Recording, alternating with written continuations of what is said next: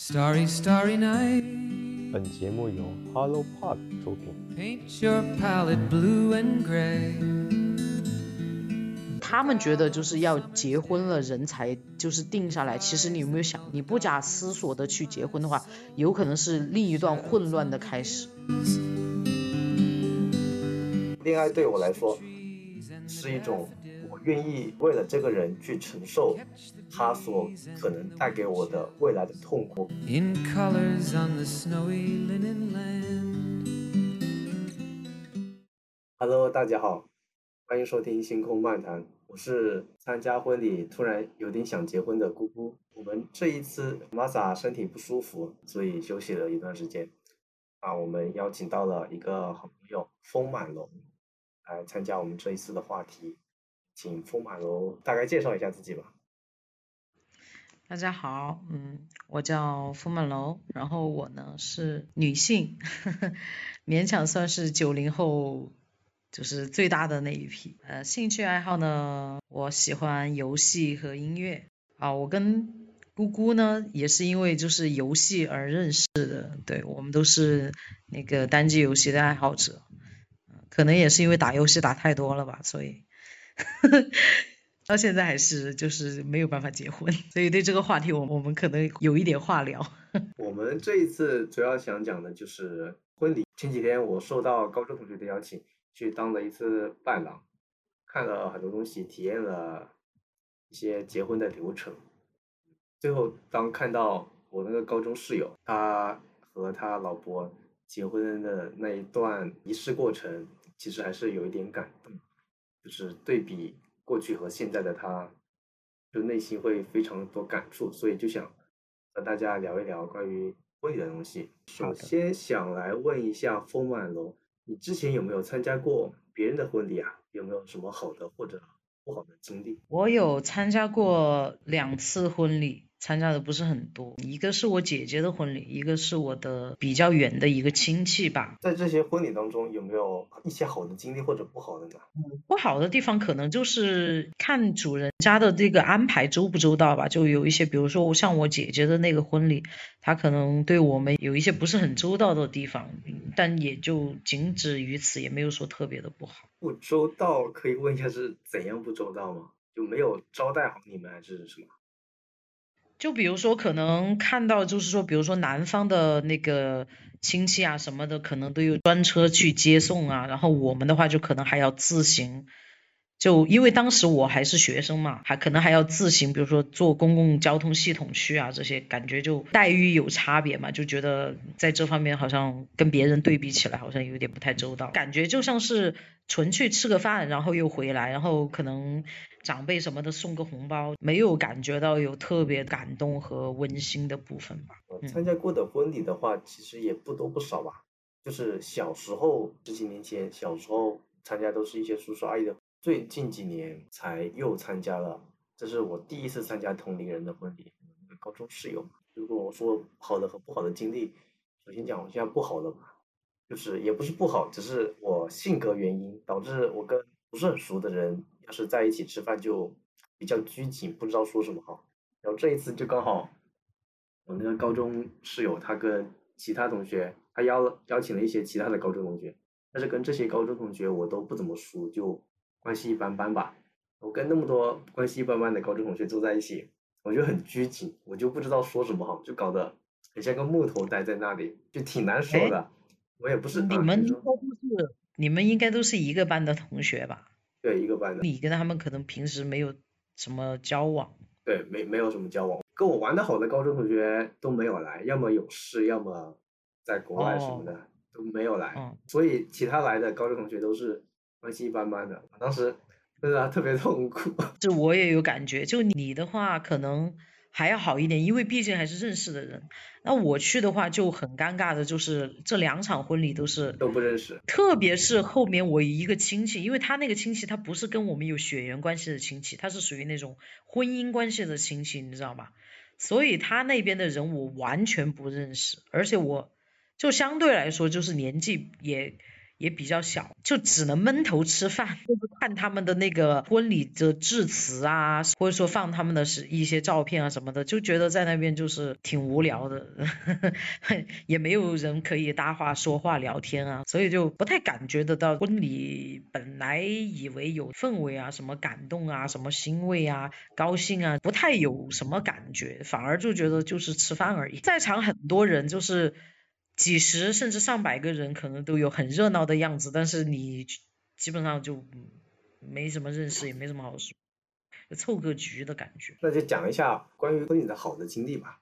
其实这一次呢，我过去当伴郎还是体会到很多的，就是我们早上有帮着新郎准备东西啊，去打礼炮，还要去迎接他，还有坐专车送我们到女方家之后玩的那些接亲游戏。刚开始他们女方会堵在门口嘛，让我们去发红包，就发了很多小红包。他们到了及时就会开门呀，进去之后就会有一些小游戏，反正就是各种调戏我们伴郎，最后才能迎接到新娘的。当把那个新娘接到之后，看他们就是拜天拜地，还有给父母长辈敬的茶，就是我一直会在想，陪伴我的那个。高中室友啊，就是当时我就看他真的是个，也不能说是小孩子，就是很稚嫩的一个青年，到现在的这样子，一个非常大的成为丈夫的一个男人。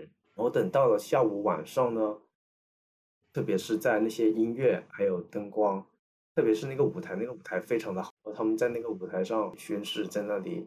讲一些情话，虽然说有些情话我感觉可能是假的，就是一些经历，我感觉应该没有那么梦幻吧。其实都挺让我感动，以至于我当时还是有点想念头说，其实结婚好像也是不错的。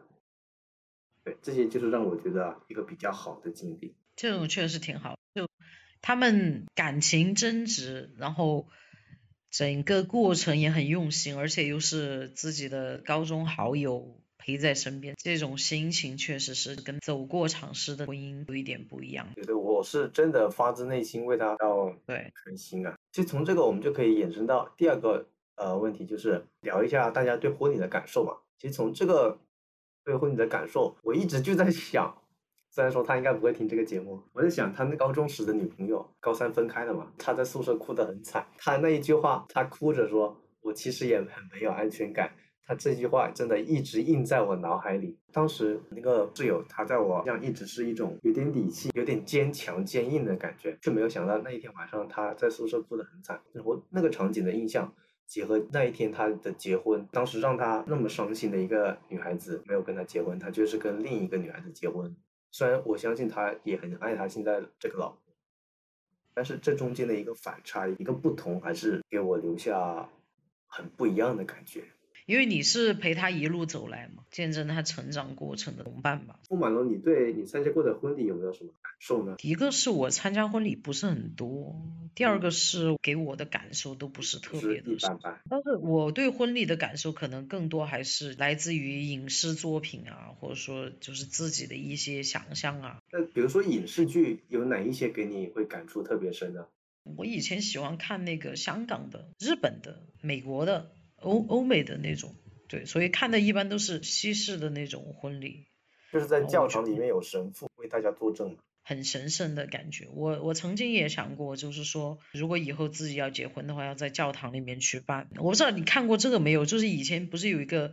呃，寻秦记嘛，寻秦记里面那个婚礼给给我挺有印象的，就是我只听过。那我跟你讲一下嘛，就是古天乐演的那个项少龙，他跟你刚才讲的那个有点像，就是说你最后跟你在一起的那个人已经不是你最初爱的那个人了。项少龙他有一个很好的女朋友，然后他女朋友一直很想跟他结婚，但是他一直逃避这个问题，结果直到有一天他女朋友告诉他就说我要结婚了，他才想起来他女朋友在跟他在一起的时候。一直跟他说有一个叫，比如说一个叫 Peter 还是什么的人一直在追求他，但是这个向少龙他都没有在意，因为他觉得他这个女朋友对他死心塌地嘛，不会离开他的。然后就跟他讲这个事情，然后他说他说我回绝了。他讲这个话的时候，他玩游戏啊，或者说怎么样，根本就没有仔细听。就没有当回事，对吧？他才想起来，就是他跟他女朋友的这个过往，就是他一直在忽略、忽视他女朋友的这个感受，一直到他女朋友真的要离开他的时候，他才拼命的去挽回。但是他女朋友已经要跟别人结婚了。然后他曾经还告诉他，就说要在哪个哪个教堂里面去结婚，因为他出生的时候是在那个教堂里面受洗的。他最后想去去阻拦他女朋友结婚的时候，他发现他跑错了教堂。这个时候他才想起来。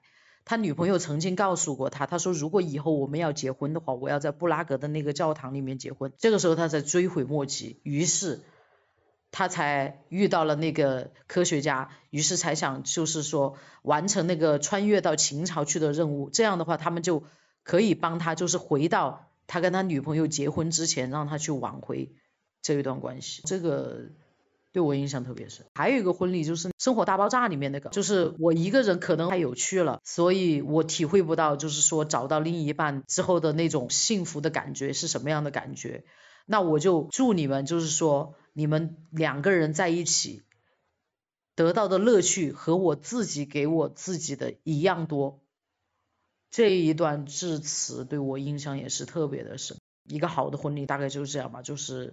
自己的亲人和自己最好的朋友，给自己最真诚、最真挚的祝福，不需要太多的繁文缛节。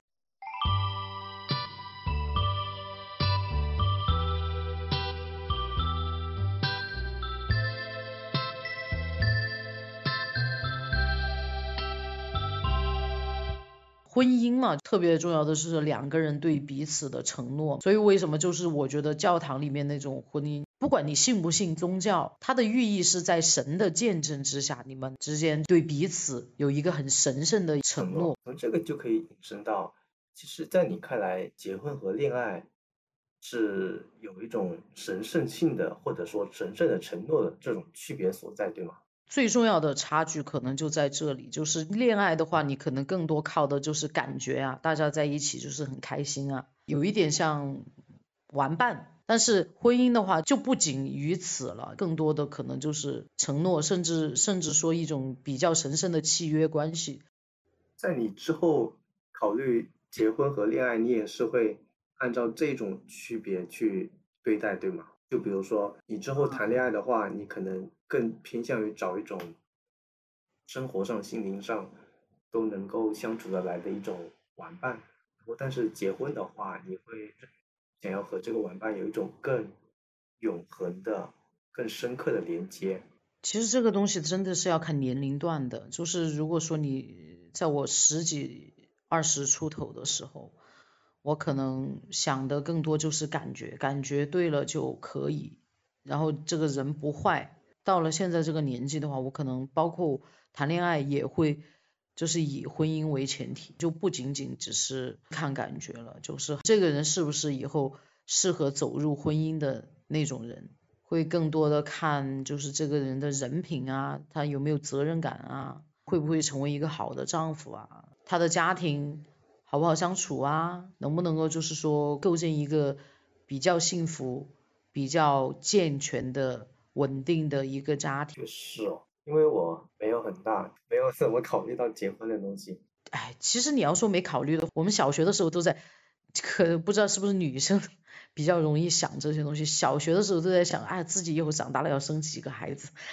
我们也有讲过，不过讲的不是很多。不过我觉得小孩子讲的结婚啊、生孩子，和等长大之后聊的生孩子、结婚是不一样的。因为小时候就真的就是玩一种词语上的游戏，联系到一些可能相关的东西。但是当你长大之后再考虑这些，你是真正的会考虑到自己进入到那种状态，你会需要什么，你会不要什么。我真的要非常在意这个东西，而小时候可能只是嘴巴上说说而已，但不会真的去为他付出非常多的心血去准备。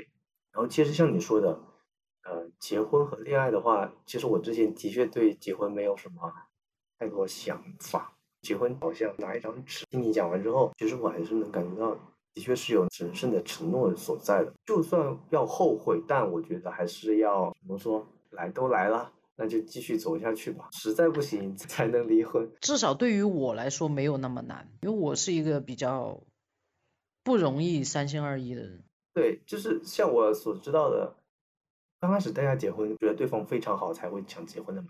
但是当之后你会遇到什么困难，就不是你所能知道的了。怎么说呢？我觉得真的要看人，就是而且我个人是觉得，就是跟他的那个家庭环境，其实就你一个人对感情是什么样的一个构建，包括对家庭是什么样的一个畅想，就是你想要构建一个什么样的家庭，你明不明白？就是说自己在家庭当中的这个责任，其实很多时候他跟你自己的家庭其实有很大的一个关系，家庭的影响对人非常的大。知道家庭对人的影响非常大。也会影响到你对恋爱、结婚的的这些观念。就这个话题，这刚才我跟一个，就可能就是因为我之前不是告诉你我去了一次相亲角嘛，然后可能加了一些群，然后我有一个人是跟我一年的，就他择偶标准就是定的非常的低，然后我就跟他搭了两句话，然后他就加了我的微信，然后跟我聊了一下，我就感觉虽然我跟他是同年，而且我跟他只差一个月，我们的观念其实差很远。看到他跟我同年，而且他只跟我差一个月，所以我才跟他搭了两句话。他加微信的时候，我说我我只聊两句，然后他坚持要加我，然后我们聊了聊，然后我觉得其实我们的观念其实差的挺，他挺。他是怎样的？他很着急，他说的就是他嗯九零后最大的一批都已经三十一了，马上就要老了，着急想结婚啊。我说急也急不了，他就说圈子太窄了，就是不好认识人，就是。不容易找到人结婚，所以条件就降低一点。就我就说，我现在就是交朋友的心态，而且我现在确实也在践行这一点。不要一开始就把它弄的，就是比如说相亲啊什么的啊，我们就一定要啊，呃，就就很大的压力，就是哎呀，这个人行不行啊？就各方面去观察他呀，然后各方面去考验人家呀。哎呀，这个人行不行啊？条件有什么不合适，我马上我根本就不理这个人啊。我都是一种开放的心态，我不管他。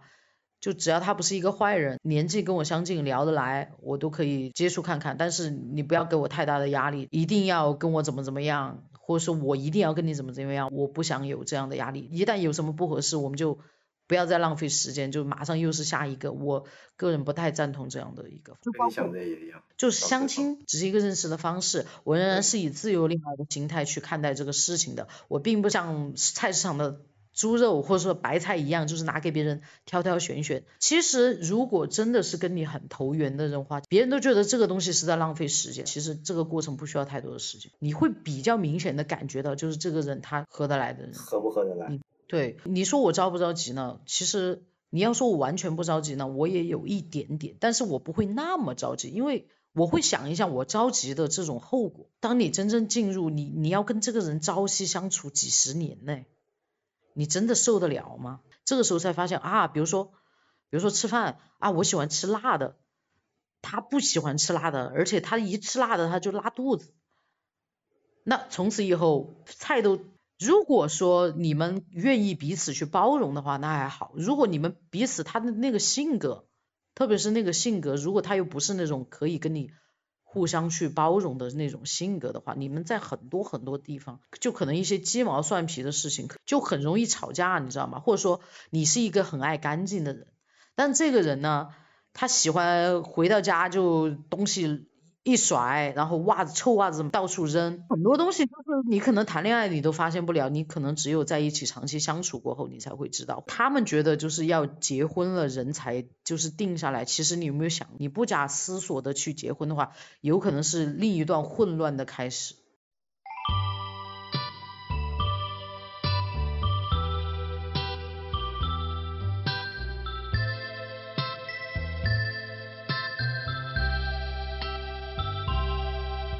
像这种为了结婚去放弃很多要求，就相当于病急乱投医。其实让人不禁的就想起，为什么要结婚呢？周围的人都结婚了，然后有些人甚至都二胎了，有些人甚至都离婚了。他觉得他还没有结婚，所以他着急。抛开这种社会因素的话，我们可以想一想，人为什么要结婚呢？如果没有人逼你，没有社会逼你，那么人为什么要结婚呢？我是想的挺清楚的，就是我为什么想结婚，因为我想要一个家庭，想要孩子。但是这个诉求的前提是我一定要找到合适的一个人。他就说哪有那么多合适的呀？完全合适的只存在于电视里面。我我自己很清楚，就是说电视里面那样是。不符合现实。对，很假。其实我是有一个我自己比较合理的一个要求，而但是别人就觉得啊，你有要求的话，你就一定是像电视里面那样，又要长得高啊，又要长得帅呀、又要很有钱啊。其实他都没有去了解过，就是别人真真正正的诉求到底是怎么回事，就可能已经在比较独断的去判断别人去怎么样的去想了。我觉得只要对方在我的一些基本的要求，就最底线的要求，他只要满足之后，那么其他就是一种加分项，就是比如说你有什么优点的话，那么这上面对你的好感更多一分。那除此之外，其实最重要的还是一种相处的感觉。就算呃有一些人他可能在各个方面都符合我的要求，但我没有和他现实中有有交流、有互动、有交往的时候，其实他对我来说只是相当于一种虚构的人物，就是我跟你没有现实当中当中的情感交流，我无法对你这个人产生真真正正的情感。但是即使有一些人可能不那么完美，呃，而我和他在现实中有过呃比较长时间段，就是有过一段时间的交往之后，我会确实又切实的对这个人产生现实中的一种连接，一种情感的增加。这这一种现实中的来往，也是挑选对象的一个因素所在吧。像刚刚说到人为什么要结婚，对于我来说，我暂时也不知道人为什么要结婚，只是说。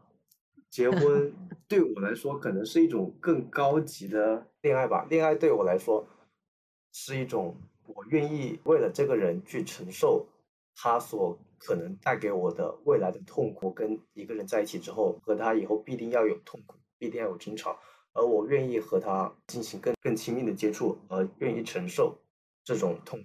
那么结婚更是如此，我愿意。在我今后的很长一段时间，承受更多的痛苦，已经把婚姻等同于痛苦了。不是等同于痛苦，就是有痛苦，但是我愿意为了他给我的快乐而去承受痛苦。就像有一些人谈恋爱，我就是说，呃，谈恋爱会受伤，那为什么要谈恋爱呢？但是我想的是，就是我愿意和你在一起而去承受痛苦。就好比说喜欢打游戏，那打游戏的话要。花钱可能有时候也挺累，那么我们愿意去为了打游戏获得的快乐而去花钱，而去变得累。这个比喻有有讲清楚意思吗？我我能懂你意思。结婚的话会有很多的责任，就可能不能随心所欲，然后也可能要付出很多的金钱。只要你有用心的去投入、去去进步、去学习的话，你最终你都会得到。很大的一个成就，可以把谈恋爱当做是结婚前的一种预习嘛。婚姻的前奏，如果一个人他没有真心实意的去谈过一段有质量的恋爱的话，就这样贸贸然的进入婚姻的话，我觉得很难去把这个婚姻经营好。所以为什么现在有一些说法就是说要多谈恋爱嘛？因为就很多人都没有意识到，其实恋爱和婚姻都是一个需要去学习的东西。就为什么有些人他就是情场的高手嘛？有些人就好像就是可能进了这个情场就被人家就是 PUA 呀，或者说怎么样，搞得很惨。像你刚刚说情场高手，我觉得他只是嗯用用武功来说的话，相当于他没有心法，但他单纯只有那种技艺。情场高手在我这里，他只是。让别人对他产生情感，但是他却没有真正的投入。情感比较成熟的话，他可以经营一段高质量的感情；情感不成熟的话，就好像中学生谈恋爱那种，就经常就可能打很作呀，或者说男生很冲动啊，比较容易出问题这样的情感。然后你再去看，遇到问题的时候，他可能就不会那么冲动。女生呢也懂得就是说站在对方的立场上去考虑问题，然后他们可以通过一些比较成熟的方式去化解。一些矛盾，或者说一甚至一些危机，共同去承担一些责任，那么这个就是一个很好很好的情感关系。其实我们的很多的影视剧里面传达出来的那一种不太成熟的、不太现实的一种感情观，就是要讲究大起大落，就是大哭大笑、大喜大悲的那种。因为戏剧它需要冲突嘛，但是其实在现实生活当中，我觉得这样是有一定的误导性。又不是什么乱世之恋，又不是什么你们两家是世仇，就大家其实，在生活当中生活在太平盛世，是吧？就普普通通的，可可能这个感情，可能它就是比较稳健的这种，他就不会有那种大起大落。但是当你可能真的经历了之后的话，你体会了那个感觉的话，你再去看待感情的话，可能你需要的东西可能就不一样了。其实今天聊到这关于婚姻啊、恋爱的话题呢，嗯，大家其实呃，我觉得邀请风满楼这次来做客没有邀请错，他给这么年轻的我。提供了很多一些新颖的见解，还有很多深入的看法，呃，以至于我感觉我在这方面的进展又前进了几分。最后的话，其实如果各位听众朋友们有什么关于恋爱或者婚姻的想法，也可以在评论区留言，我们非常高兴可以与大家积极互动。那么这一期就先这样子了，大家下期见，拜拜。拜拜。